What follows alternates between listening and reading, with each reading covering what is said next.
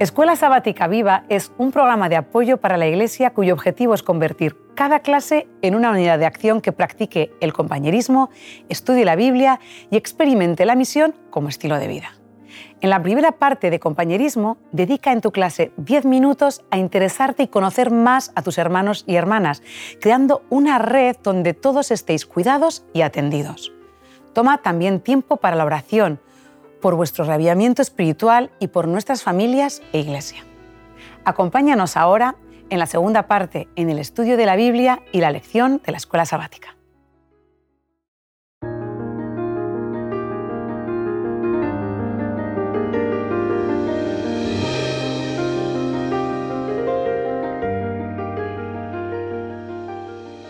Bien, bienvenidos otra semana más Lidia y Xavi. Gracias. Para considerar juntos ya el capítulo 3 de Daniel, la cuarta lección de Escuela Sabática Viva. Y como ya hemos iniciado la costumbre, pues vamos a hacer una pregunta y con ella daremos eh, paso a las reflexiones que, que tenéis preparadas. ¿Por qué creéis que Dios hizo un milagro tan espectacular con los tres compañeros de Daniel, tal y como se ve en este capítulo, y sin embargo, no obró así. Antes con el profeta Isaías y después, por poner dos ejemplos, con Juan el Bautista. ¿Por qué creéis que pueden ocurrir estas cosas? La verdad es que este capítulo tiene un final feliz y nos encanta cómo Dios vindica a los creyentes y a su fidelidad. Pero la realidad es que la mayoría de los casos no, no es así. ¿Eh? Juan el Bautista es muy frustrante porque es una vida dedicada al 100% a Dios y el final en manos de un rey impío, pues es, la verdad es que decepciona. Pero es que Jesús mismo, el final que tuvo, él, él dice, el que quiera seguirme, tome su cruz ¿eh? y vengan pues de mí, ¿no? Que finalmente no, es una vida, no es un camino de rosas, ¿no? Y es bonito recordar con esto, pues estaba pensando, porque sí, a veces nos planteamos cuando nos pasan cosas, es injusto, pues si he sido fiel a ti, ¿no? Pero hay que tener en cuenta, a mí me gusta Romanos 8:28, cuando dice, estamos seguros además que todo colabora bien de los que aman a Dios, de los que han sido elegidos conforme su designio. O sea, pase lo que pase, las cosas que nos pasen, hay que aceptarlas porque finalmente Dios dice que es para nosotros nuestro bien, ¿no? Aunque no sea el lo que esperemos humanamente. Aunque, nosotros no entendamos, Dios sí que entiende y sabe que es mejor en cada caso. Esa sería tu respuesta. Claro, porque... Es que es, una pregunta que nos hacemos, que es muy lógica y todo el mundo se la hace. Incluso suele ser una pregunta que las personas que no creen acaban haciéndote, ¿no? O sea, ¿cómo puede ser que, que, que, pasen estas cosas tan malas? Porque al final acabas, acabas yendo a ese punto, ¿no? Eh, ¿Por qué a unos sí y otros no? O alguien que es muy bueno, ¿por qué con lo bueno que era? Con lo bueno que era, ¿qué le ha pasado? ¿Por qué? Y este en cambio que es... Son preguntas muy válidas, pero que en nuestra limitada comprensión de, del plan divino y de todo lo que tiene el Señor en mente, podemos responder. A veces nos tenemos que quedar, pues, el Señor tiene un plan, lo que más nos corresponde es ponernos en sus manos e intentar que, que salga lo mejor posible, ¿no? Y sin duda Dios sabe lo que es mejor en cada caso. Claro. Y cuando tenemos esa confianza no nos frustramos, ¿no? Porque como dice el salmista, no te fijes en el éxito del impío, del malo, ¿eh? no te fijes en él porque ah, finalmente los justos heredarán la tierra. O sea que aunque ahora digamos es que la vida no es justa, ¿eh? yo que soy fiel y fíjate, y al otro, lo bien que le va a las cosas y, es completamente una vida ajena a Dios. Quizá porque centramos el, final o pensamos en el, momento actual y el final no es el momento actual. Eso es. Eh, nosotros tenemos una visión mucho, que Daniel además nos habla de ello, una visión enfocada hacia el futuro. ¿no? Entonces, cuando piensas en el futuro, no valoras tanto cómo ha sido el final aquí, porque lo realmente importante es cómo va a terminar. Cuando y cuando somos conscientes de que Dios tiene un plan para cada uno de nosotros y que si confiamos en Él y nuestra vida está en sus manos, aunque el final no sea el que nosotros esperemos es el mejor para nosotros, pues entonces estamos también tranquilos. Tranquilos. en otras palabras, podemos ser en ocasiones instrumentos divinos para el bien de otros. Eso también puede ocurrir.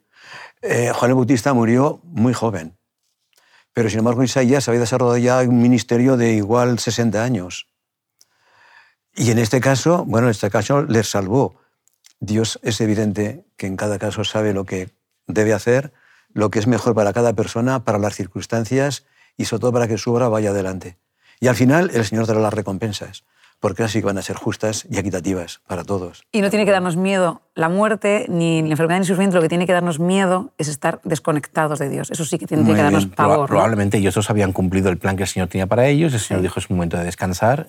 uno pensamos, oh, es muy pronto para Juan el Bautista. Bueno, pero ya, ya había hecho lo que tenía que hacer y seguro que lo aceptó con tranquilidad. A nadie le gusta que le corten la cabeza, pero lo aceptó con tranquilidad, ¿no? dicen, bueno, ya ha cumplido lo que tenía que hacer, de hecho él lo reconoce, es el momento de que Jesús crezca y yo disminuya. y yo mengue. Sí, sí, sí, así es. Bien, pues pasamos de un capítulo en el que encontramos una imagen metálica con diferentes eh, tipos de metales y con una explicación histórica eh, para cada uno de ellos, y ahora nos encontramos con una imagen que es toda de oro. ¿Qué ha pasado aquí? Pues lo que hablábamos. ¿Qué podemos decir? Hablábamos de ¿Eh? gente que no, que no está dispuesta a asumir que el plan de Dios para él tiene, es, un plan de Dios, no el plan tuyo. Y hay gente que se planifica y dice, pues no, lo voy a montar a mi imagen. Pero también choca, porque date cuenta, el final del otro capítulo que acabamos de estudiar la semana pasada, es curioso la reacción que tiene de humillar su corazón ¿eh? Nabucodonosor ante, ante el Dios y, ante la revelación, pero es como que el corazón tal vez se le ha enfriado, se ha endurecido, se le ha olvidado, se le ha pasado y dice, ah, pues no, yo quiero un, un plan mejor, ¿no? Es interesante que Nabucodonosor se encuentra ahora ante una tercera oportunidad de conocer al Dios verdadero, porque ha tenido ya dos. Sí, sí. La primera el encuentro con Daniel y sus compañeros, cuando se da cuenta que hay una diferencia notable en ellos. La segunda, bueno, la revelación que le da Daniel y que Nabucodonosor entiende que es cierto lo que ha soñado y bueno, luego como, como lo engrandece, lo reconoce y humilló su corazón delante de Daniel en el capítulo 2. Pero ahora parece que ha pasado un tiempo, algunos comentaristas hablan de quizá un par de décadas, sabemos, pero lo cierto es, lo cierto es que ahora él cree que Babilonia no debe tener fin. ¿eh? La imagen toda, toda de oro. Yo creo que hay una razón para la cual no dar la fecha de cuándo sucedió esto.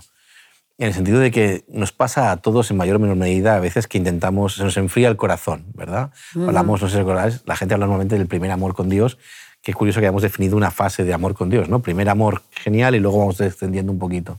Entonces, quizá Daniel no, no, hace falta expresar cuándo fue, porque a todos nos puede pasar en un momento u otro que nuestro corazón se vaya enfriando y nos cuesta más que Nabucodonosor lo lleva al extremo va a llevar a, a, negar el plan de Dios económica, la situación política, la situación de poder de Nabucodonosor también es algo excepcional. Claro. cuando tienes esa independencia, esa autonomía, no necesitas a Dios, también es más difícil doblegar, claro, cuando todo va así de bien. Estamos hablando de una estatua que mide 27 metros de alto. No, no tendría que tener toda la forma seguramente eh, humana, lo más probable si tuviera un pedestal muy alto como eran las, las estatuas. O es que se le llamaba estatua a todo. En la antigüedad, en todas las estelas, se le hablaba de, ese estilo. Pero bueno, está en un lugar desconocido, el campo de Dura no sabemos realmente dónde está. Sabemos que está en Babilonia y sabemos que puede ser una fortaleza o puede ser un sitio amplio. Y allí tenemos esa estatua de 27 metros de alto y 2,7 metros de ancho más o menos. Eh, Por las proporciones, parece que debe tener algún pedestal, porque si no, la relación altura-anchura no, era, no era adecuada. Esto era 1,5. Eh, y lo curioso es que, como mencionaba eh, Lidia, en cuanto a la cultura babilónica a la que se enfrentaron Daniel y sus compañeros, ahí hay algo que tiene que ver con el sistema sexagesimal. Porque la estatua tenía 60 codos de altura y 6 codos de anchura. ¿eh? El 6 aparece ahí. Es curioso, hay cierta relación con el 666 de Apocalipsis. ¿eh? Cierta relación. Ahí se ve que es una cifra muy humana ¿eh? y que no es quizá muy perfecta. Pero en todo caso, esas son las medidas con las que Porque fueron están basadas hechas en su, la, en su, sistema, claro. digámoslo, babilónico. Claro. Muy bien. Claro. Entonces, que... Babilónico, pero que ha llegado a nuestros días, ¿eh? que nosotros seguimos utilizándolo en algunas cosas, seguimos utilizando. Bueno, ¿no? la, la, división de la circunferencia, la hora, la hora, etcétera. eso sigue basando, aún seguimos basándonos en... Muy bien. Entonces, ¿qué podemos añadir eh, en cuanto a las instrucciones que fueron dadas en relación con esa imagen de oro que sin duda, teniendo en cuenta que en aquel tiempo eh, y en ese momento histórico la religión y la política estaban bastante relacionadas. ¿eh? Completamente. Eh, ¿Por qué eh, esa, esa, forma de actuar para que todo el imperio, al menos los representantes más dignos, reconocieran la supremacía del rey y de la nación, ¿no? que fueran, que fueran adoradas por medio de esa estatua? ¿Qué explicación podemos dar en función de lo que nos dice Daniel que ocurrió ahí? Porque había instrucciones para que eh, cuando ciertos instrumentos sonasen, de acuerdo, todo el mundo doblase la rodilla ante aquella figura que representaba el poder de Babilonia, el imperio y la autoridad del rey. Y por supuesto, pues la filosofía como imperio, ¿no? la, la ideología de la propia Babilonia.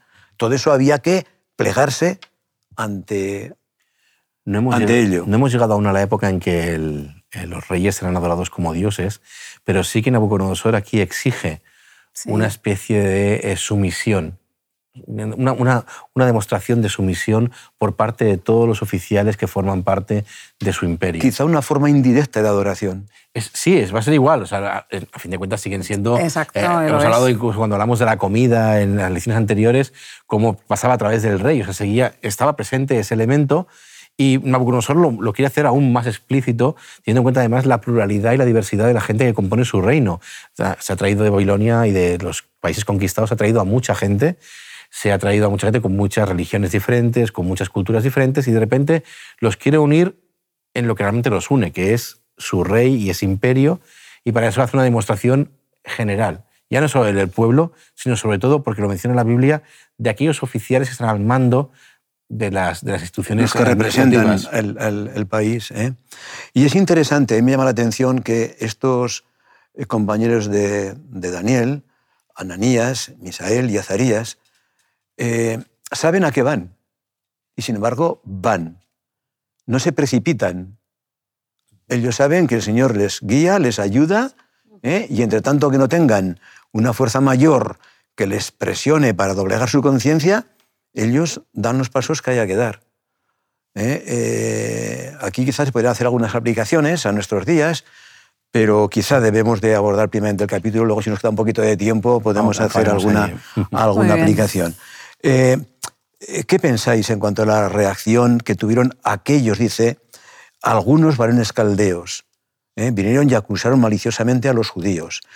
El texto dice que los acusaron no como acto de fidelidad al rey, no como aquellos que quieren que las cosas se hagan con disciplina y bien, sino que los, los acusaron maliciosamente. ¿eh? Estos extranjeros, estos deportados, están ocupando aquí puestos de responsabilidad y ahora resulta que no están cumpliendo con las órdenes del rey. ¿Mm? Rey para siempre vive. Tú, oh rey, has dado una ley que todo hombre al oír el son de la bocina, de la flauta, etcétera, se postre y adore la estatua de oro. Y el que no se postre y adore se ha echado dentro de un horno de fuego ardiendo. ¿eh? Tú has dado esta orden, ¿eh? se lo recuerdan.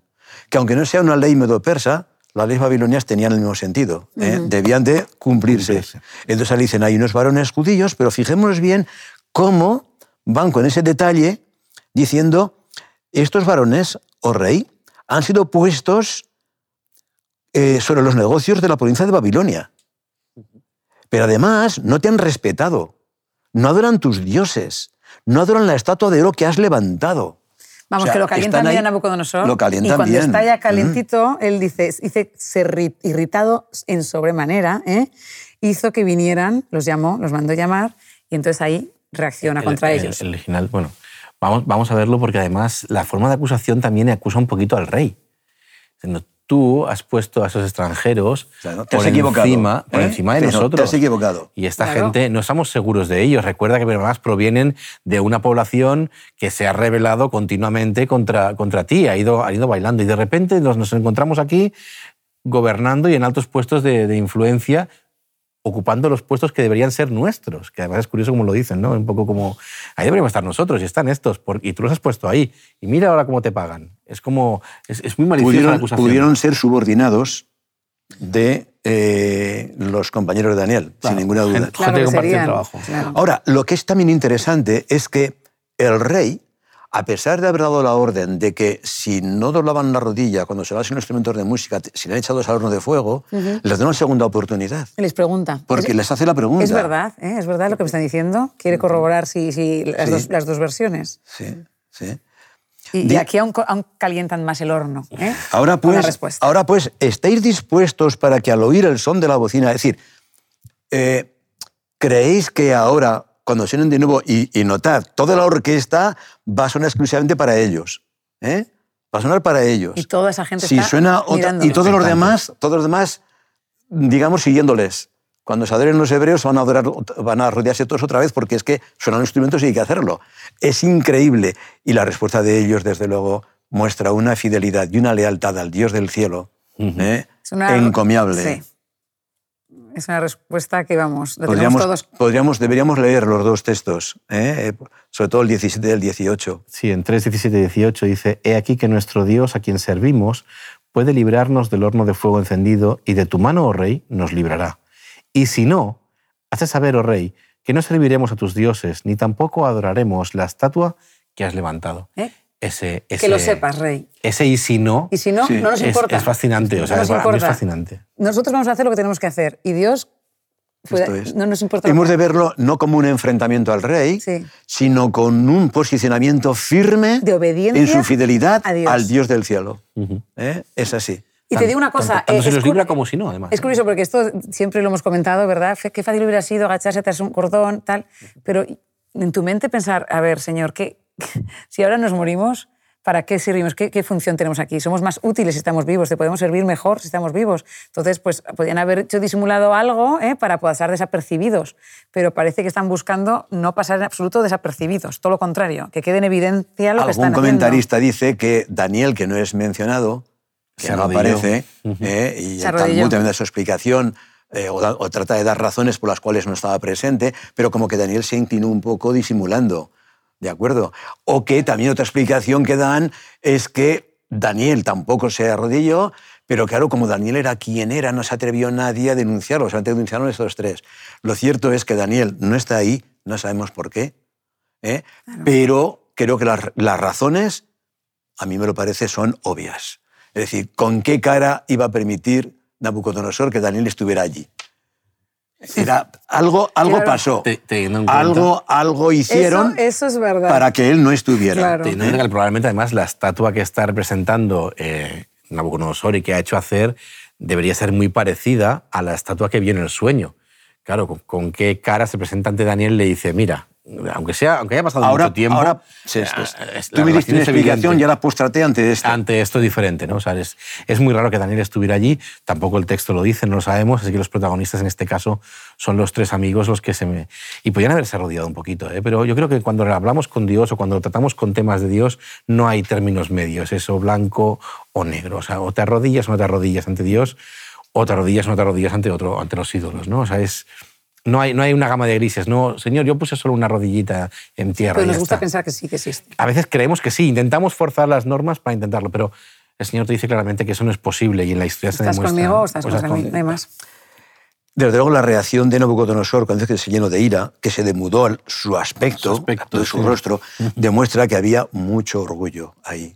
Sí. Eh, y demuestra Y la también que da, sí, que en contraste con el sueño que re- le reveló Daniel, que, bueno, que había tenido y que Daniel se lo explicó, que por cierto, haciendo referencia al capítulo 2, sabemos que Exíodo eh, dio una explicación eh, de las edades del hombre pasando mm, de cuatro etapas del oro al hierro. Los mismos elementos. Luego se habló también de los héroes entre el bronce y el hierro, pero había cuatro metales que son los mismos, que nos hace pensar que quizá el, quizá el Señor, al mostrarle la sucesión de reinos y el- los derroteros de la historia, se refirió a aquello que ya era era conocido. conocido para darle una explicación de lo que él tenía que entender. Pero que Nabucodonosor aquí se revela. Y de alguna manera el orgullo vuelve a aflorar en su vida y en su corazón. Dice, ¿cómo que oro, plata, bronce? No, toda de oro. Babilonia no tiene fin. Mi reino va a durar, pues, pues Para eh, siempre. he sido Para yo el que lo ha reconstruido y esto no tiene, no tiene ningún fin. Y sabemos que mandó calentar el horno, eh, dice, ordenó que el horno se calentara siete veces más de lo acostumbrado. De nuevo estamos ante una expresión que puede ser retórica, Claro. ¿eh? mucho más de lo acostumbrado. Exacto. Pero en todo caso, debió calentarlo bien porque los que Tuvo echaron a los, a los compañeros de Daniel al horno murieron abrasados. Avanzados. Ujú. Sí, sí. A veces, a la gente piensa que este castigo puede ser, mm, no puede ser real, que porque un horno de fuego, pero lo cierto es que es muy habitual en la zona. E incluso sabemos que en la época cartaginesa, Diodoro de Sicilia cuenta que había hornos para sacrific- para sacrificar a niños también. O sea, que no es un castigo tan inhabitual ni es raro. El código de Hammurabi ya habla de castigos similares.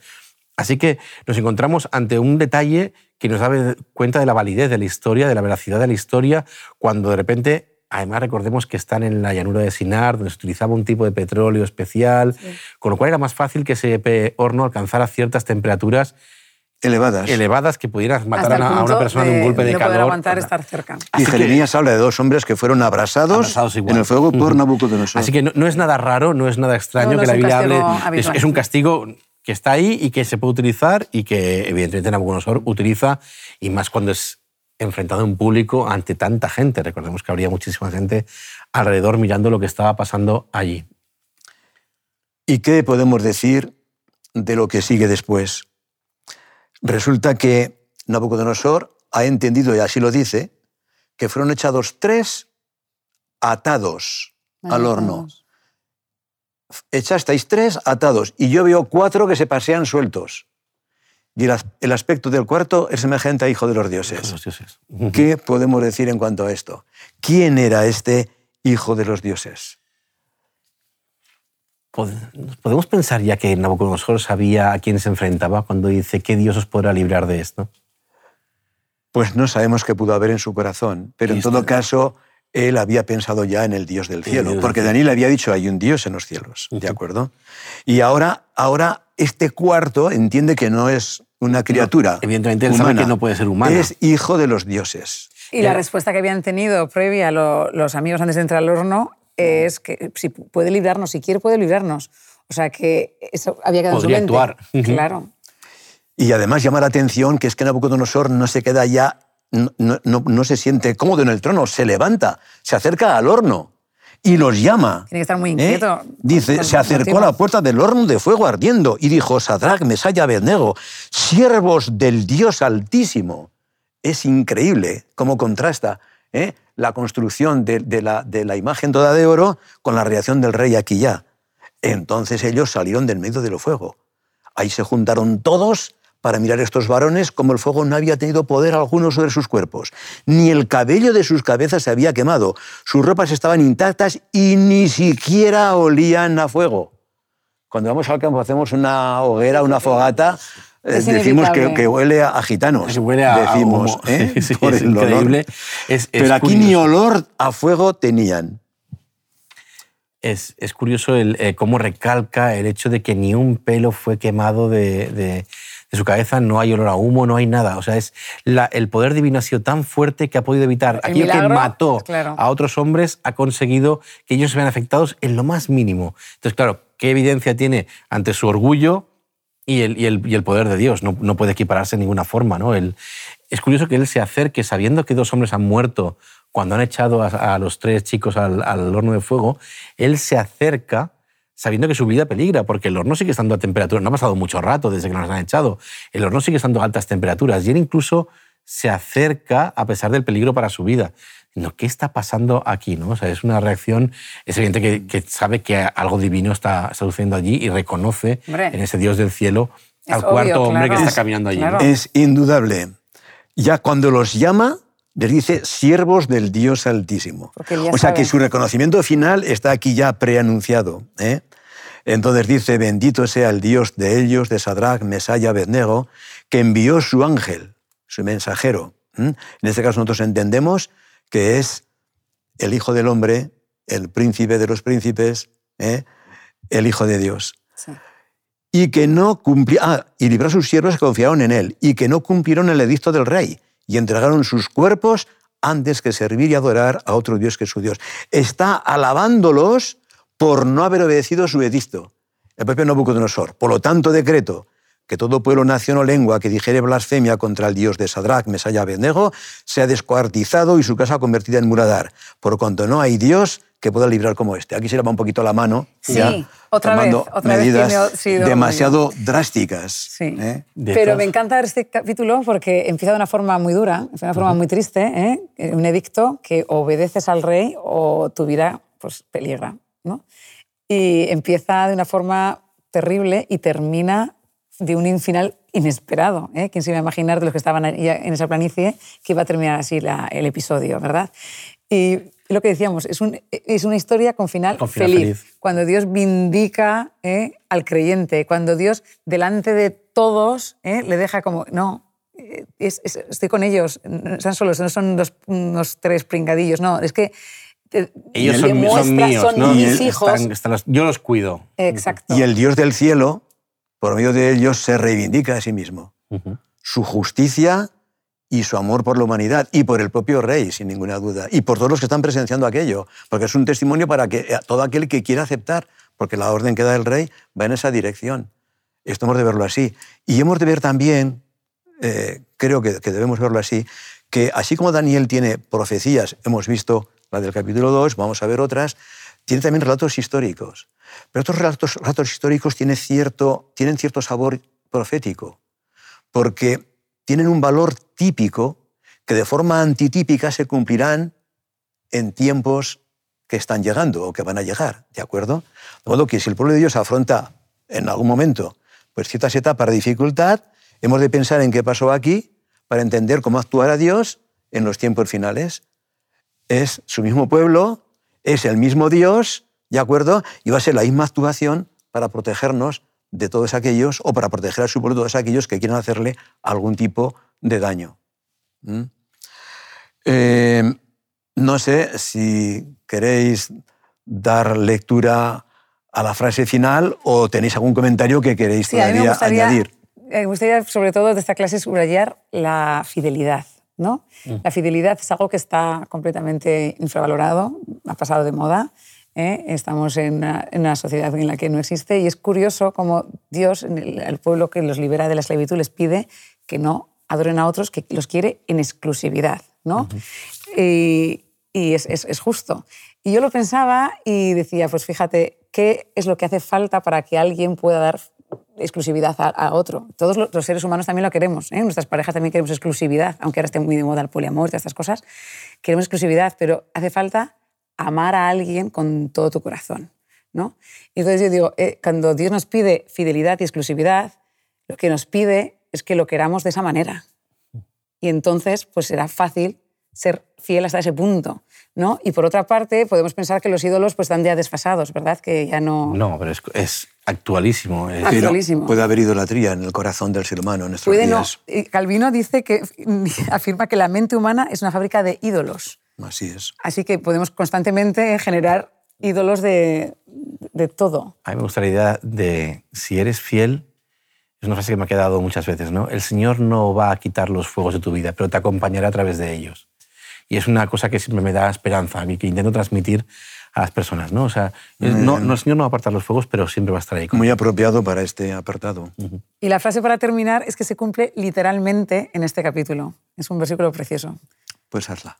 Dice, cuando pases por las aguas yo estaré contigo, y si por los ríos, no te anegarán. Cuando pases por el fuego, no te quemarás, ni la llama arderá en ti. Esto está en Isaías 43.2. Isaías había dicho eso unos 150 años antes y se cumplió literalmente Literal. en este caso. Sí. Una vez más, muchas gracias por vuestra colaboración y participación. Un placer Y escucharos. quedamos emplazados para el próximo tema de la próxima semana. Muy bien. Nos vemos. Gracias. En la tercera parte de la Escuela Sabática Viva, usa 10 minutos y analiza. ¿Cómo podemos aplicar lo estudiado? ¿De qué manera puedes compartir tu esperanza con las personas que te rodean? Animamos a cada unidad de acción a tener una experiencia más allá del sábado. Cread vuestro propio proyecto misionero. Programad en vuestras casas reuniones para orar y confraternizar. Buscad un tiempo en la semana o el sábado por la tarde. Gracias por acompañarnos hasta aquí y querer que tu escuela sabática sea un proyecto lleno de vida. Nos vemos la semana que viene.